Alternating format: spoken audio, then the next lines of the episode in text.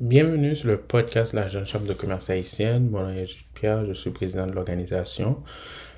La mission de la Jeune Chambre de commerce haïtienne, c'est d'encourager et de stimuler l'entrepreneuriat.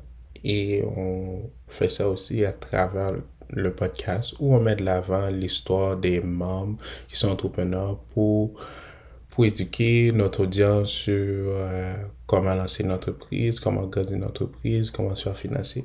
Et aujourd'hui, je vais partager avec vous une conversation que j'ai eue avec Michael, qui est PDG d'une franchise de Click Montréal.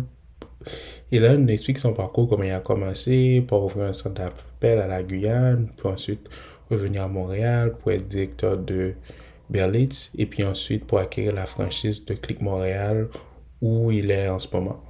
Donc sans plus tarder, je vous dis bonne écoute et puis espérons que vous allez apprendre beaucoup de choses comme j'ai appris moi aussi. Bonjour Michael, merci pour ton temps aujourd'hui pour nous parler de ton cheminement entrepreneurial, surtout aussi comment gérer une franchise à Montréal. Donc euh, avant tout, comment tu vas aujourd'hui? Très bien, très bien. Merci pour l'invitation, Jude. C'est un plaisir d'être ici, partager mon expérience et je suis prêt à répondre à tes questions. Cool.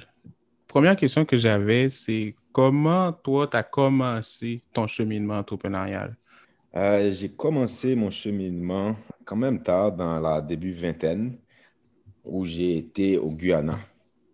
Au Guyana, c'était en, en Amérique du Sud et j'ai ouvert un centre d'appel. Donc, euh, le centre d'appel était euh, principalement pour de la sous-traitance avec des pays comme le Canada, l'Amérique, euh, les États-Unis. On faisait du BPO, donc du Business Process Outsourcing. Et ça a roulé pendant au moins, j'aurais dit, deux ans et demi, trois ans. Et à un moment donné, pour des raisons un peu hors de mon contrôle, ça n'a pas pu continuer. Donc, euh, on a mis fin après un bout. Et c'est là que je suis revenu euh, au Canada en 2016. Donc, euh, de 2013 à 2016. Ouais, ouais. C'était ça l'expérience. Il y avait environ 28 agents. ils travaillaient sur deux à trois contrats différents en même temps. Donc, ça pouvait être des, des placements de rendez-vous pour des compagnies en énergie, comme ça pouvait être aussi trouver des clients pour des compagnies credit card processing, donc des, machines de carte de crédit. Euh, c'était assez divers, ça, bougeait beaucoup et, c'était une belle expérience, mais je ne suis pas certain si euh, je l'aurais refaite en ce moment. Qu'est-ce que tu as mis au courant de cette opportunité-là? Est-ce que c'est dans des recherches sur Google ou est-ce que c'est est -ce c'est des contacts que tu avais qui étaient déjà en Guyane oui, qui des contacts. Et des, bon, entre autres, moi, j'ai travaillé dans des centres d'appel euh, pendant que j'étais euh, à l'école, même avant l'école. Donc, j'ai travaillé dans des centres d'appel. Donc, c'est des choses que, que, je suis passé par là. Et j'avais de la famille qui, qui, qui résidait au Guyana. Et j'ai été pour la visite. Et ce qui m'a sauté aux yeux, c'est le fait que Guyana, c'est le seul pays en Amérique du Sud où ils parlent anglais et le coût de la vie est très faible. Donc, euh, on a pu avoir accès à, à de la main-d'œuvre, je peux dire, quand même qualifiée, mais euh, comme le coût de la vie est faible, le salaire aussi était faible. Et j'étais pas trop satisfait dans le poste dans lequel j'étais, justement, travailler dans un centre d'appel. Et j'ai pris la décision de retourner à Montréal, de quitter mon emploi pour euh, embarquer dans une aventure au Guyana. OK, donc tu n'étais pas content ici, qu'il y avait l'opportunité qui se présentait en Guyane et puis tu as, sauté dessus. Et puis là, la, la business s'est fermée. Tu dis que c'était hors de ton contrôle. Est-ce que c'était une question de... C'était une question de le fait qu'il y avait des, des, des grosses organisations qui se positionnaient aussi dans le secteur. Euh, avec beaucoup de cash flow, beaucoup plus d'expérience. Donc, ils venaient avec leur, expérience.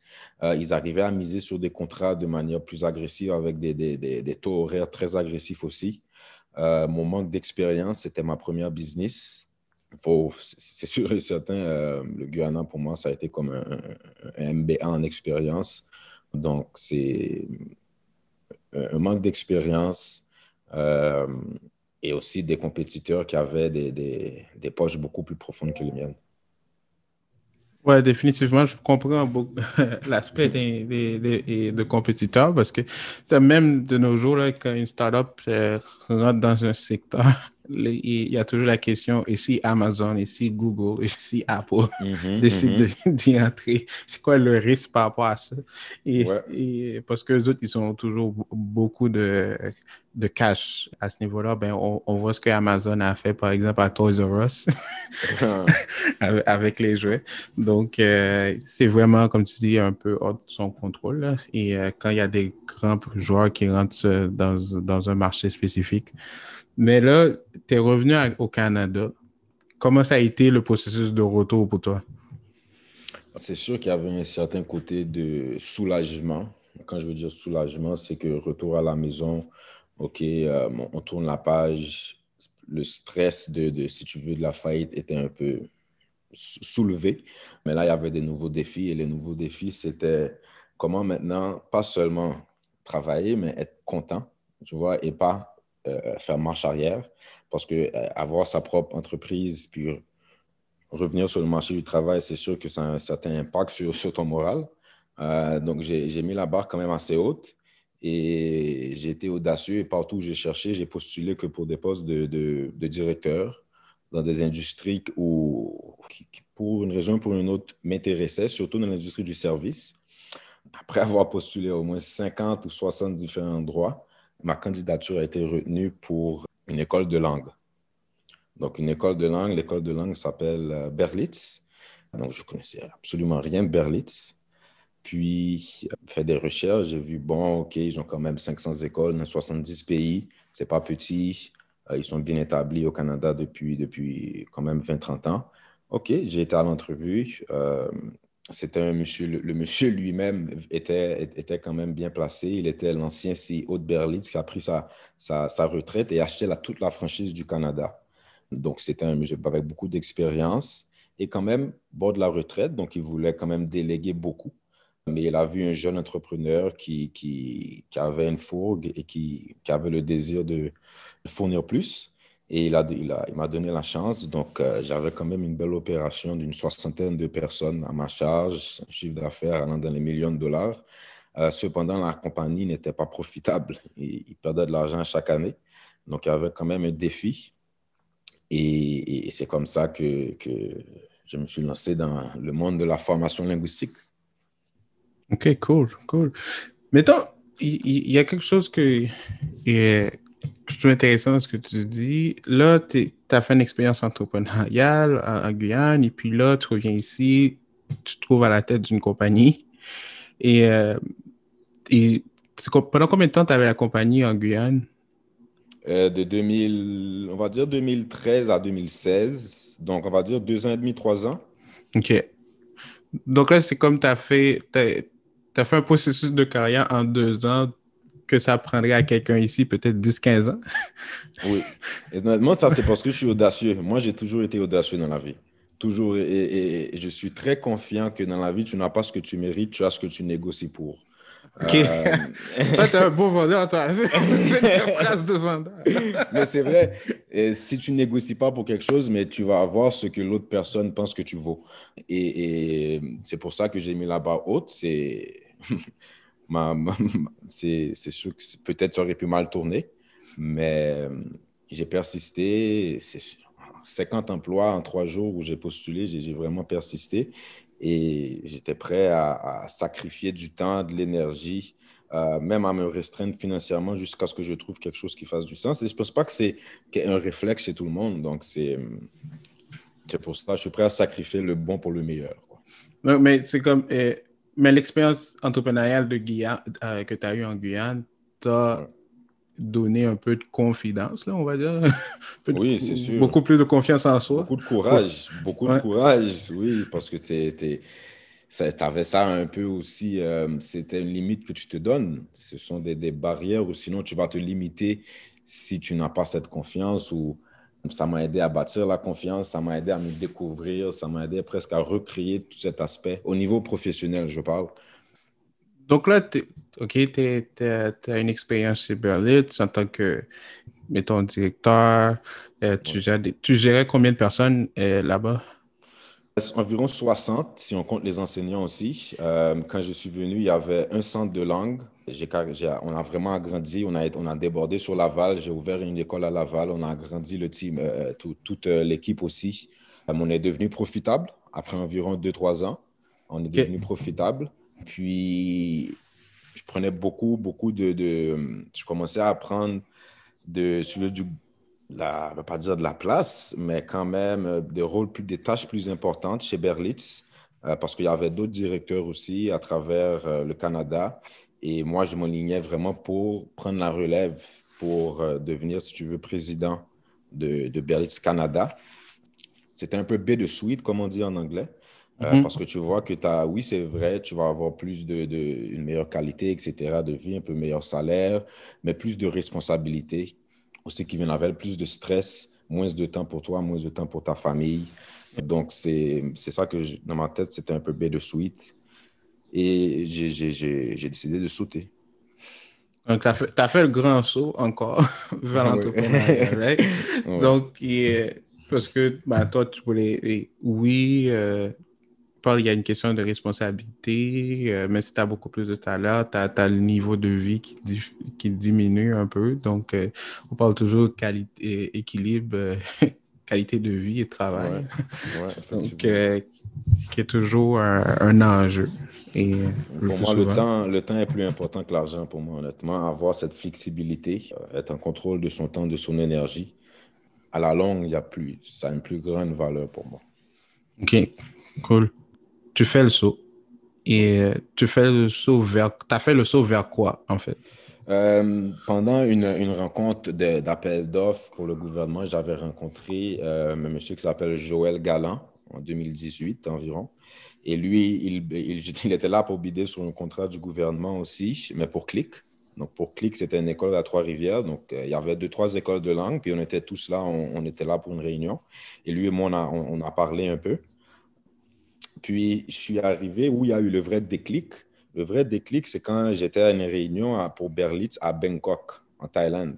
Donc, j'étais là-bas, c'était une réunion de franchisés, donc il y avait beaucoup de personnes. Et j'étais vraiment le seul, si tu veux, qui n'était pas euh, propriétaire d'une franchise. Euh, donc, j'étais avec le propriétaire de la franchise qui m'a amené avec lui comme pour prendre la relève, etc. Euh, mais tous les autres, étaient, on n'était pas la même, le, au même endroit dans la compagnie. Quoi. Et c'est, j'arrivais pas à suivre leur, leur, conversation, leurs différents challenges, leurs différents problèmes de cash flow, problèmes de, etc. Donc pour moi, c'était c'était pas commun parce que moi, j'avais pas la main dans le compte en banque. Il y avait des, des aspects du PNL que je voyais pas, etc. Donc ça, ça m'a vraiment motivé à pouvoir retourner dans mon ancienne vie de, de, de Guyana. Donc je suis, je suis monté dans ma chambre d'hôtel, puis j'ai fait une recherche sur les franchises disponibles à Montréal et je suis tombé sur Click. Et quand je suis tombé sur Click, euh, c'est là que je me suis rappelé avoir parlé avec Joël Galland en 2018 et immédiatement je l'ai contacté. Et euh, c'est comme ça qu'éventuellement j'ai fait l'acquisition de la franchise de Montréal. Click. Oh. Toi, on dirait que quand tu prends l'avion, il y a quelque chose qui passe. Donc, euh...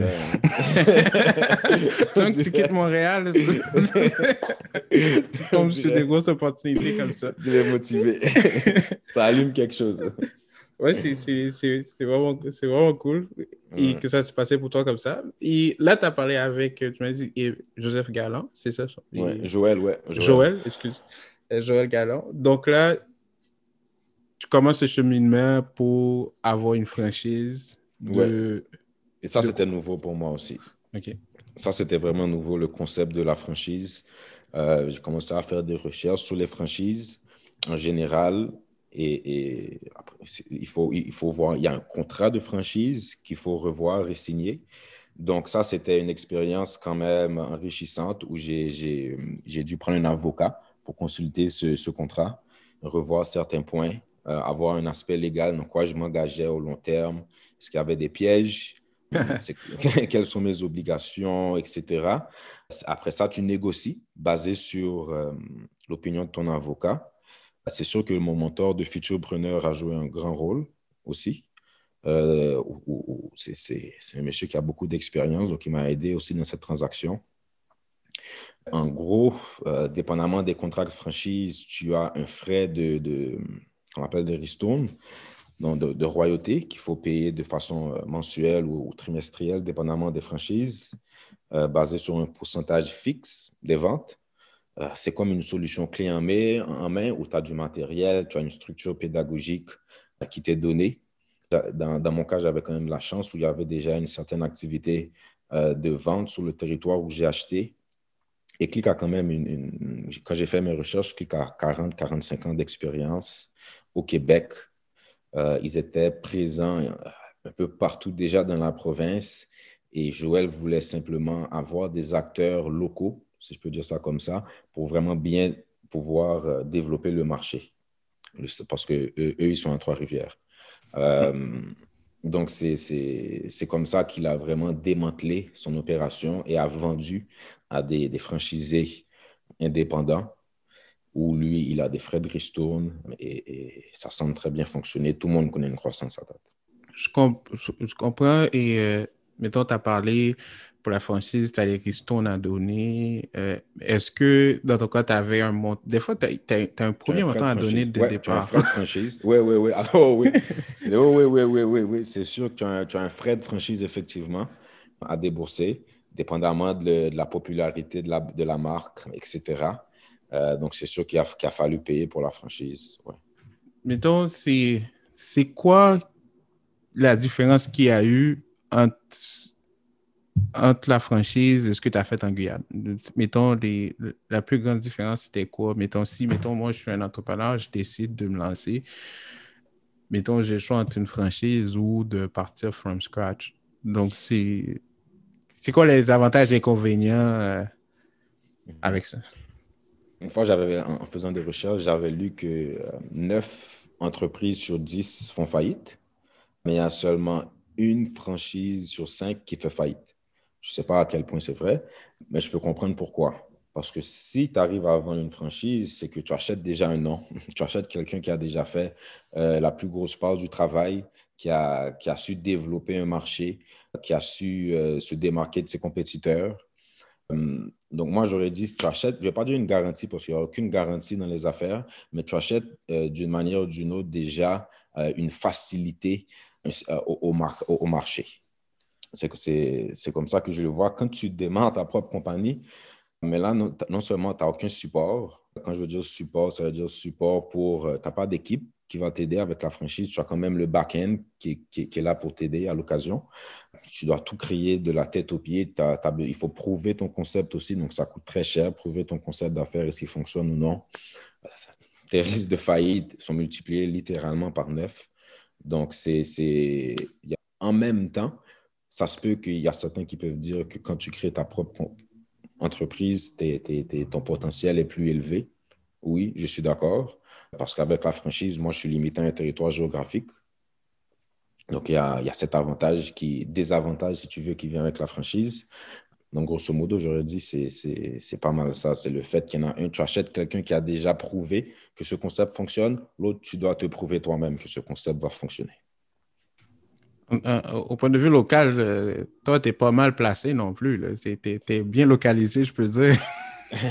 oui, effectivement, c'est j'ai parmi le territoire, je pense que j'ai le territoire qui a la plus grande population. Donc oui, on est pas mal positionné. Et, mettons, tu as parlé de financement tantôt avec Futurpreneur. Est-ce que le financement, tu as cherché avec, euh, avec, euh, entre les mains de Futur, c'était pour commencer le processus de franchisation ou c'était plus euh, après, euh, une fois que tu as acheté la franchise, ou c'était juste un financement pour les opérations euh, après l'acquisition de la franchise? Oui, c'était pour un financement pour, pour faire rouler la boîte, quoi. Donc, j'ai fait l'acquisition pour, pour, pour, le nom, pour la franchise. Une fois la franchise achetée, c'est sûr qu'il faut de l'argent pour la faire rouler. Donc, il y avait de l'argent pour la faire rouler, mais si tu veux investir dans ton marketing, si tu veux faire des dépenses initiales pour vraiment garantir un bon succès, mais ça prend, ça prend du capital. Et aussi, il ne faut pas, faut pas oublier que moi, je, je venais quand même d'une job stable et là, tu passes à, pas de salaire. C'est toi, c'est toi qui dois te payer. Donc, c'est quand même un stress financier. Puis, je venais d'avoir un bébé aussi. Donc, on, certains vont dire que ce n'était pas le meilleur moment, mais. Yeah. je regrette rien. Donc, il y, avait ce stress. Puis, c'était intéressant de savoir que grâce à, si tu veux, au réseau, qui le réseau lui-même, clique, a, un prêt avec Futurepreneur. Donc, ils m'ont référé carrément à Futurepreneur. Hum, et Futurepreneur, c'est le processus a, pris du temps, mais le fait que euh, je sois référé, euh, ils m'ont financé environ deux mois, on va dire, pour euh, avoir, le, avoir accès au financement. Puis, ouais, c'était vraiment pour faire rouler les opérations. OK. Et, et pendant ce processus de financement-là, tu as dit que tu es, arrivé chez Futurepreneur par référence. Ouais. Mettons, c'est, c'est Click Montréal qui, qui, a, qui, a, fait un petit coup de fil. Il dit Hey, je t'envoie, Michael. donne, donne tout ce qu'il te demande. Oh, honnêtement, je doute fort qu'ils aient tant de contacts. Mais moi, je pense que basé sur le fait qu'eux, ils sont en train de repayer, tout va très bien. Mais ils voient que le concept va fonctionner ailleurs. Et hum, il faut, je ne veux pas non plus négliger qui que mon expérience chez Berlitz a compté beaucoup aussi. Parce que s'il n'y a pas d'expérience, je, je, doute fort qu'ils m'auraient euh, donné le prêt parce que c'était un des critères, avoir au moins quelques années d'expérience dans l'industrie dans laquelle tu veux te lancer.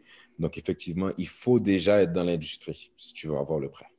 OK, il faut être déjà dans l'industrie. Donc, quelqu'un ne peut pas arriver de nowhere et là, décider de se lancer dans une industrie là, pour et, recevoir du financement. Je ne veux pas dire que si, mettons, tu as déjà de l'argent dans ton compte en banque, tu veux le financement pour augmenter X, Y, Z, tu montres, voici les recevables qui s'en viennent ou ça marche, ça se peut que oui. Euh, donc, je ne vais pas me prononcer sur futurpreneur, mais il faut que tu aies de l'expérience dans, dans, dans, l'industrie laquelle tu demandes du financement. OK, c'est. Mais aussi, ils ont un autre critère que tu dois avoir un mentor. Là.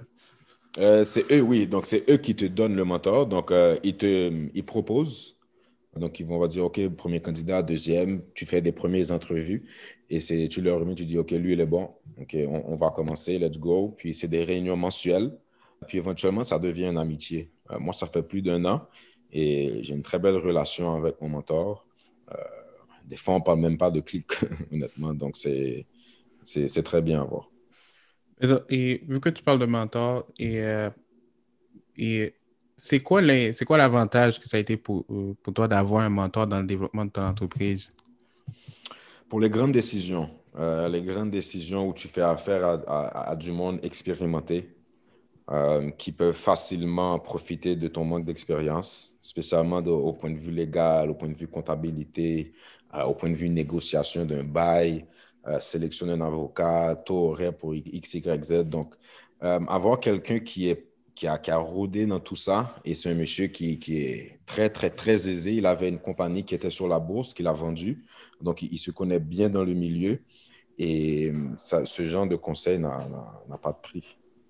OK, cool. Parce qu'il te fait économiser de l'argent. Sinon, tes erreurs en, en, affaires, quand tu fais une erreur, c'est que tu perds de l'argent. C'est comme ça que tu apprends en affaires. Donc, carrément, tu apprends de ces erreurs au lieu de les faire toi-même. Yeah. Donc là, c'est quelqu'un qui avait déjà de l'expérience dans ça. je pense que c'est, c'est Futurpreneur qui t'a fait rencontrer cette personne-là. Oui. C'est, c'est sûr, l'aspect de mentorat, c'est toujours quelque chose qui est, qui est, qui est un peu difficile des fois, selon moi. Surtout quand tu es jumelé avec quelqu'un. Donc, euh, si ça a marché pour toi, c'est vraiment, c'est, vraiment cool. Des fois aussi, même l'entrepreneur qui démarre a, tendance à, à, à être à développer une très grande dépendance envers son mentor. On dirait chaque décision d'être approuvée par le mentor. Moi, euh, pour éviter ça, je pense que Futurepreneur fait quand même un bon processus de sélection. Euh, où c'est eux qui vont, ils vont filtrer, tout le, ils vont filtrer les, les, les projets qui, font, qui sont cohérents et ceux qui ne qui, sont pas finançables, selon eux. Donc, si si un projet est finançable, c'est que tu as un, entrepreneur qui, qui, fait qui, sait ce qu'il fait. Euh, donc, c'est ça, d'après moi, qui facilite beaucoup euh, le jumelage. Et, non seulement ça, mais il, il choisit des entrepreneurs ou des, des, mentors qui ont une expérience dans ton industrie. Donc, mon mentor, il a déjà eu des franchises.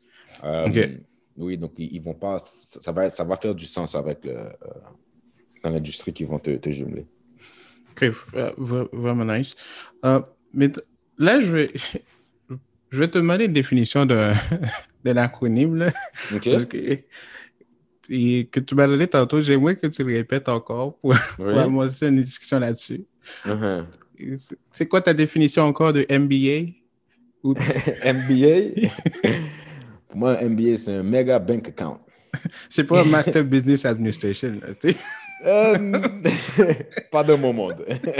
Ça, c'est mega big account. Et, pourquoi tu as pris cette définition? Est-ce que toi, tu as un MBA? Euh, que tu Est-ce que toi, tu as une formation MBA? Ou... Non, je n'ai pas de formation MBA. Je n'ai pas de Masters en Business Administration du tout.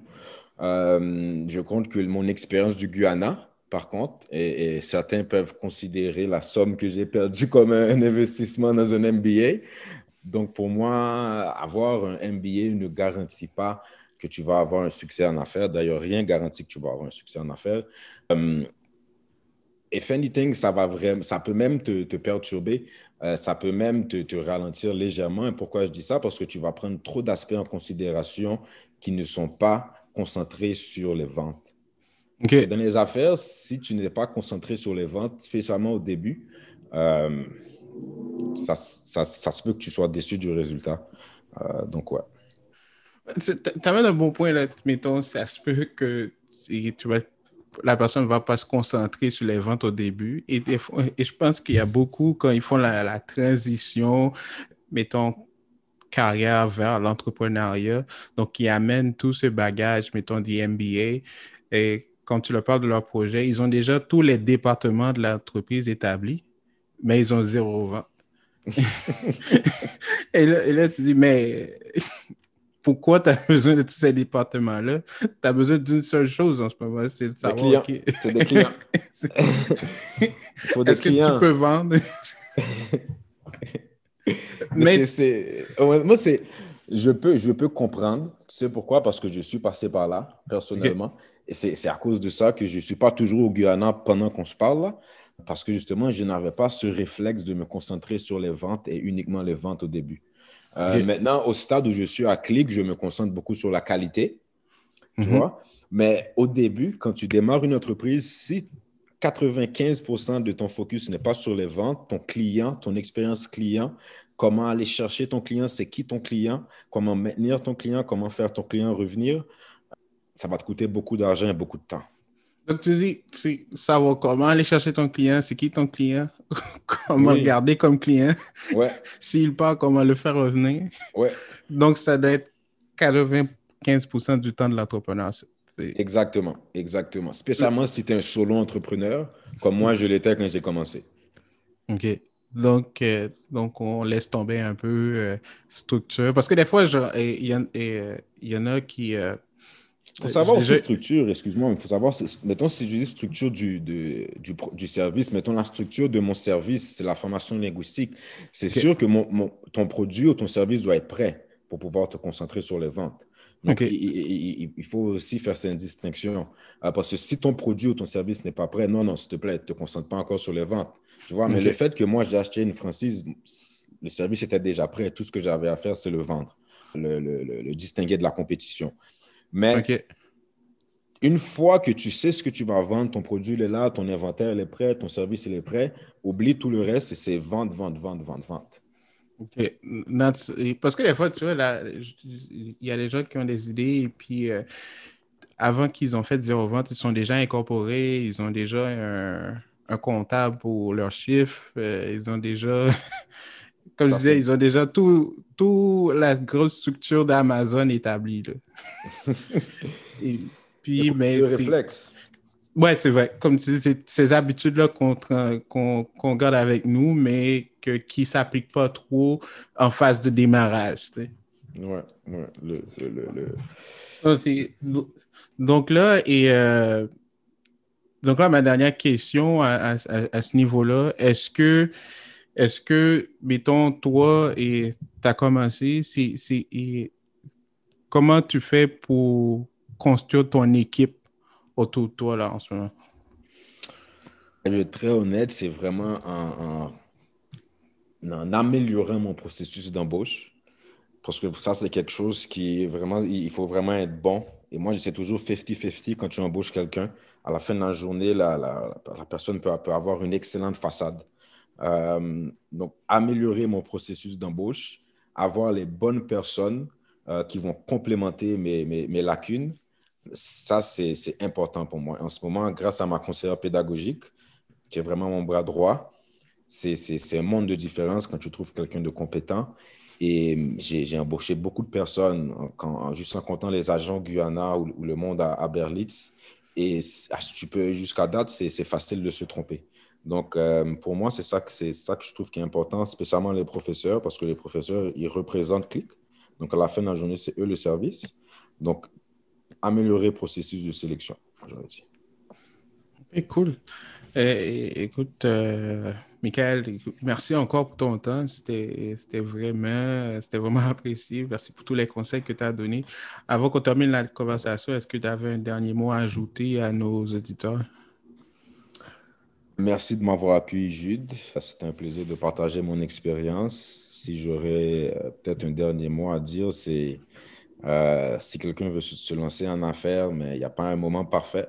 Honnêtement, il n'y a pas un moment parfait. Il, faut juste faire le beau et euh, s'entourer de bonnes personnes et apprendre, être, humble et apprendre des autres. Vraiment cool. Écoute, je te dis encore merci. Bon succès avec Click et puis on se reparle bientôt. Parfait. Merci, Jude. À bientôt. Merci. Merci d'avoir écouté le podcast de la Jeune Chambre de commerce haïtienne. L'épisode est aussi disponible sur notre site web, jcch.ca, podcast. Merci.